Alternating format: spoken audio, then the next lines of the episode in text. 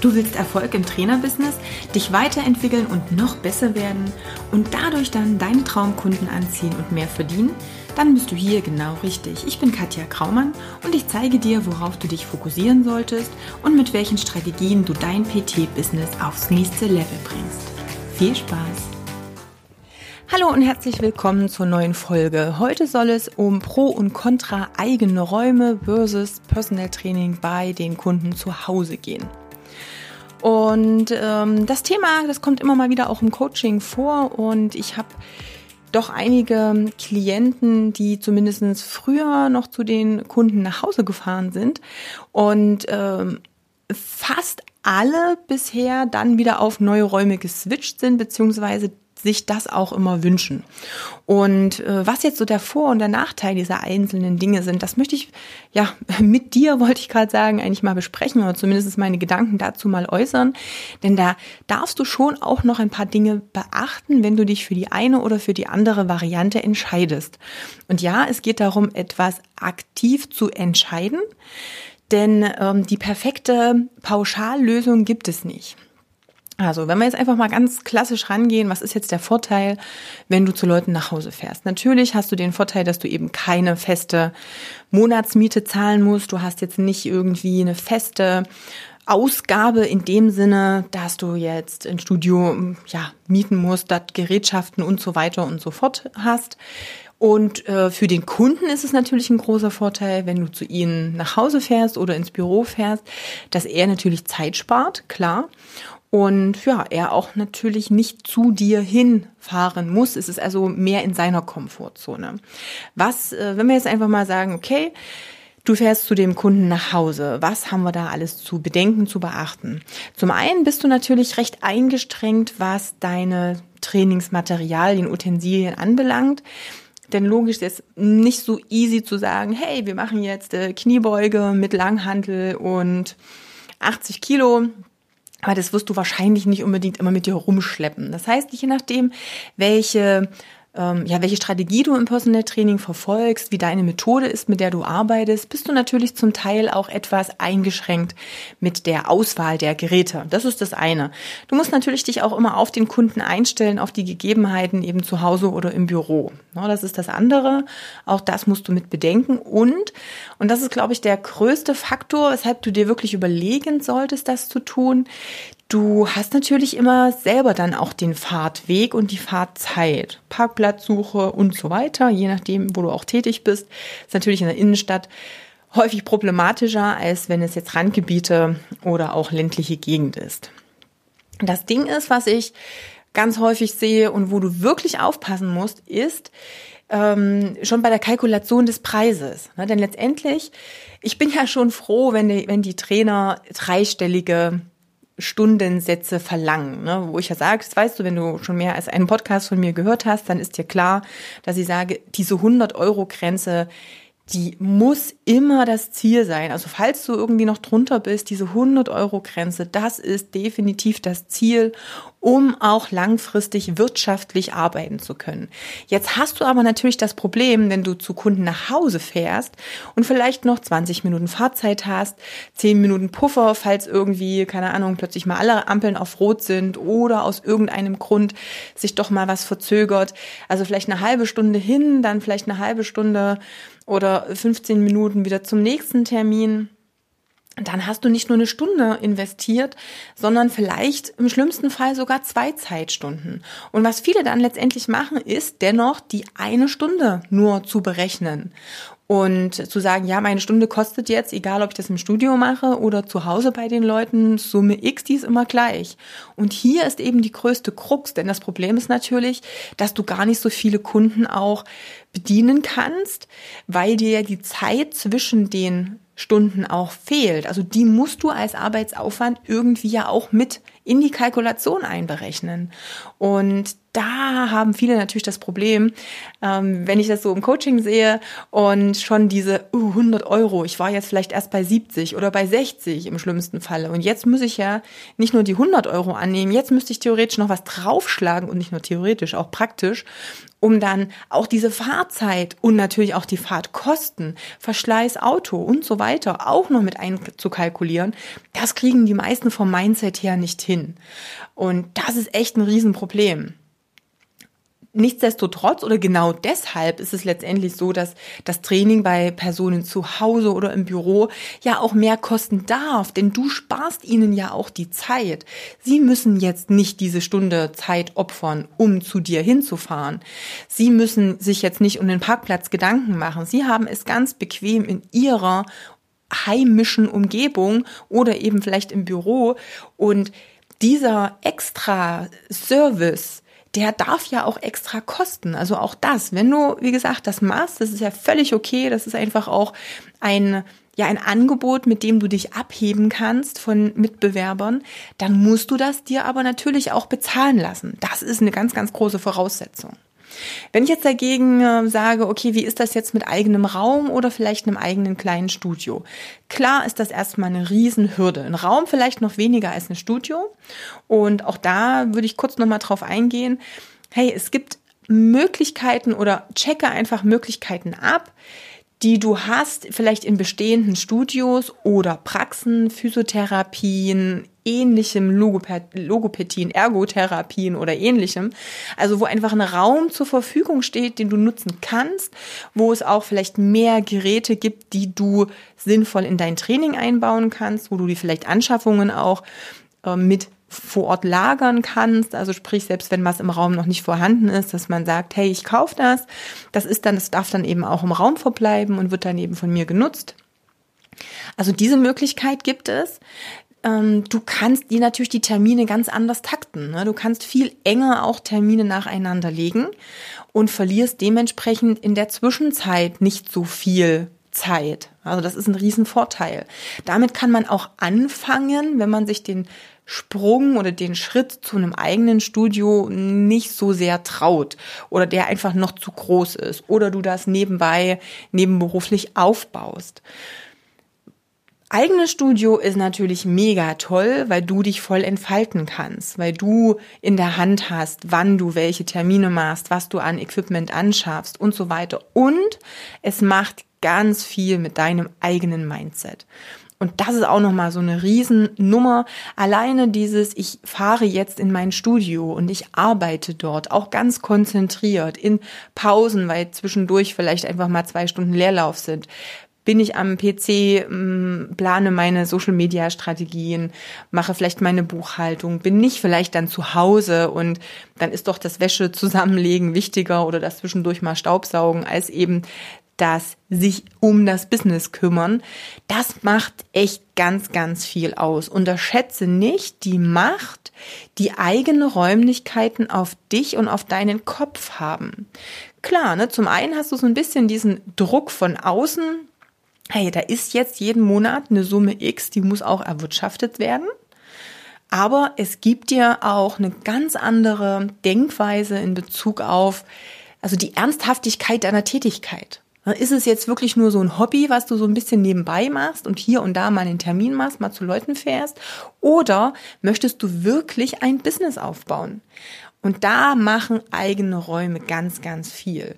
Und du wirst merken, selbst wenn du das Gefühl hast, hm, die sind jetzt noch nicht natürlich von Anfang an komplett ausgelastet. Wie können sie auch? Äh, wenn du vorher noch keine Räumlichkeiten hattest, hast du häufig nicht so viele Möglichkeiten, auch Termine zu legen, deine, deinen Terminkalender komplett voll zu knallen, weil du zum Beispiel begrenzt bist dadurch, dass du zu den Leuten nach Hause fährst. Wenn du dann Räumlichkeiten hast, dann klar hast du natürlich, ich sag mal, wenn du vorher vielleicht drei oder vier Termine am Tag gemacht hast, jetzt das erste Mal die Möglichkeit, vielleicht auch mal sechs Termine am Stück oder an dem Tag zu machen. Und klar hast du das nicht zu Beginn, aber das geht ja auch gar nicht. Du brauchst erst die Räume, um sie dann zu füllen. Was auch immer noch geht, ist zwischenzeitlich sich vielleicht noch einen Untermieter mitzusuchen. Also sprich noch jemanden, der sich in die Räume mit dir hineinteilt. Also der einfach einen gewissen Teil der Miete pro Monat mitträgt, weil er dann in den und den Zeitslots auch diese Räume mitnutzen kann. Auch das sind Möglichkeiten, die solltest du nicht außer Acht lassen. Da solltest du einfach mal schauen, wer könnte da eventuell noch passen. Und grundsätzlich ist wirklich so, unterschätze nicht die Macht eigene Räumlichkeiten auf deinen Kopf. Das sehe ich immer wieder. Es macht so viel aus. Es ist so viel auch, ähm, ja, auch vom von der Außenwirkung etwas anderes, als wenn du jemand bist, der halt nur in Anführungsstrichen zu Leuten nach Hause fährt oder wenn du ein eigenes kleines Studio hast. Und da geht es jetzt nicht darum, was besser oder schlechter ist. Ich habe schon gesagt, du gibst dem Kunden eigentlich wesentlich mehr Mehrwert, mehr Leistung, wenn du zu ihm nach Hause fährst. Aber gerade wenn du es vielleicht noch nebenberuflich machst, ist immer so dieses, ja, das ist mal einer, der fährt zu den Leuten nach Hause und macht ein bisschen was nebenbei. Es hat immer irgendwo diesen Hobby-Charakter. Und das ist das große Problem, was wir letztendlich auch haben. Es gibt immer noch viele Menschen da draußen, die denken, dass Personal Trainer oder so, ich bin mal ein bisschen Fitnesstrainer, ich mache hier mal nebenbei ein bisschen Training mit Leuten, von der Qualität her eher, ich sage es mal, im niedrigeren oder unteren Bereich angesiedelt ist. Und damit ähm, hebeln wir das nicht unbedingt aus wenn es diese, ich bin mal nebenberuflich unterwegs und fahre zu den Leuten heim, Tätigkeit haben. Also das, das ist so diese, dieser kleine Nachteil, der entstehen könnte. Ne, da musst du einfach gucken, wie du natürlich auch auftrittst. Aber das könnten eben auch Dinge sein, die den Kunden im Kopf herumgehen können. Und da musst du, wie gesagt, einfach vorsichtig und wachsam sein. Und das, was ich aber gefährlicher halte, ist wirklich dieses, wie ernst nehme ich diese Tätigkeit. Und ich merke es immer wieder, und ich glaube, ich habe das in irgendeiner anderen Podcast-Folge auch schon mal genannt. Ich merke das eben auch immer wieder, wenn Kunden äh, von mir so noch Nebenjobs haben, beziehungsweise vielleicht noch irgendwo einen 20 Stunden Angestelltenjob haben. Immer dann, wenn irgendwie so ein Teil noch sicher ist, dann gibst du nicht hundertprozentig Gas. Also das sehe ich bei ganz vielen. Ne? Da ist, und das sagen sie selber, da ist irgendwie noch so diese Komfortzone. Ich könnte vielleicht doch noch ein bisschen mehr machen, aber es reicht ja jetzt gerade so richtig mega Vollgas gebe ich nicht, weil diese Sicherheit, dieser sichere Job noch da ist. Ne? Oder eben auch dieses, ich habe ja gar nicht so viel Kosten. Also wie häufig ich den Satz höre, naja, mein Stundenlohn ist nicht so hoch, aber ich habe ja auch nicht so viele Fixkosten. Ja, aber wenn du gut ausgebildet bist, wenn du haufenweise Seminare, Lehrgänge besucht hast, wenn die Qualität deines Trainings hoch ist, dann hat das doch nichts damit zu tun, wie viel Ausgaben du hast. Das, wofür du einen Preis verlangst, das ist ja der Wert, den du deinem Kunden vermittelst. Und es ist ein Unterschied, klar, ob ich jetzt 150 ähm, Euro in der Stunde verlange oder eben nur 50. Aber wenn das Know-how hoch ist, dann sollte bitte jeder 150 verlangen und nicht nur 50, nur weil vielleicht keine Miete gezahlt wird für ein eigenes Studio. Also das ist eine echt schlechte Begründung dafür. Denn was ist denn, wenn sich deine Lebensumstände aus irgendeinem Grund ändern und plötzlich hast du, aus welchem Grund auch immer, höhere Ausgaben und dann erhöhst du den Preis, aber die Leistung bleibt gleich. Wie vermittelst du das dann deinem Kunden? Das ist ja wieder die nächste Frage. Der Kunde, dem interessiert es auch überhaupt nicht, was du für Ausgaben hast. Den interessiert es aber auch nicht, was du, also ob du Miete zahlst, wie viel Miete du zahlst, was du für ein Auto fährst, wie hoch deine Versicherungsbeiträge sind. Das interessiert den überhaupt nicht. Deinem Kunden interessiert nur, ob das, was du tust, qualitativ hochwertig ist und er zu seinem Ziel kommt. Punkt. Und dafür zahlt er einen Preis. Was du dann daraus machst, das ist egal. Und genau da liegt eben auch ganz häufig die Fehleinschätzung dieses, ich habe nie so viel Ausgaben, deswegen verlange ich erstmal weniger, weil du kommst spätestens dann damit in Schwulitäten sozusagen, wenn aus irgendeinem Grund sich deine Lebensumstände ändern. und ich habe immer wieder auch solche Gespräche mit gerade eben jüngeren Trainern, die sagen, ja, und ich kann das ja jetzt noch. Na, letztens erst wieder, ja, ich mache das so nebenbei, neben dem Studium, da ist das ja okay, ich wohne jetzt noch in einer WG. Ja, gut, aber für die Qualität, die derjenige liefert, ist das eigentlich nur eine Schande, das so günstig rauszuklopfen. Und irgendwann ist das Studium vorbei. Irgendwann ist plötzlich die Wohnung. Irgendwann ist vielleicht auch meine Familie da. Dann kann ich auch keine 60 Stunden die Woche mehr arbeiten. Dann muss ich und möchte ich auch Zeit mit meiner Familie verbringen. Und dann muss ich die Preise anheben. Aber irgendwann kann ich auch das nicht mehr mit Weiterbildung oder mit mehr Erfahrung ähm, ja rechtfertigen, weil das ist ausgereizt, wenn derjenige vorher schon mega gut war.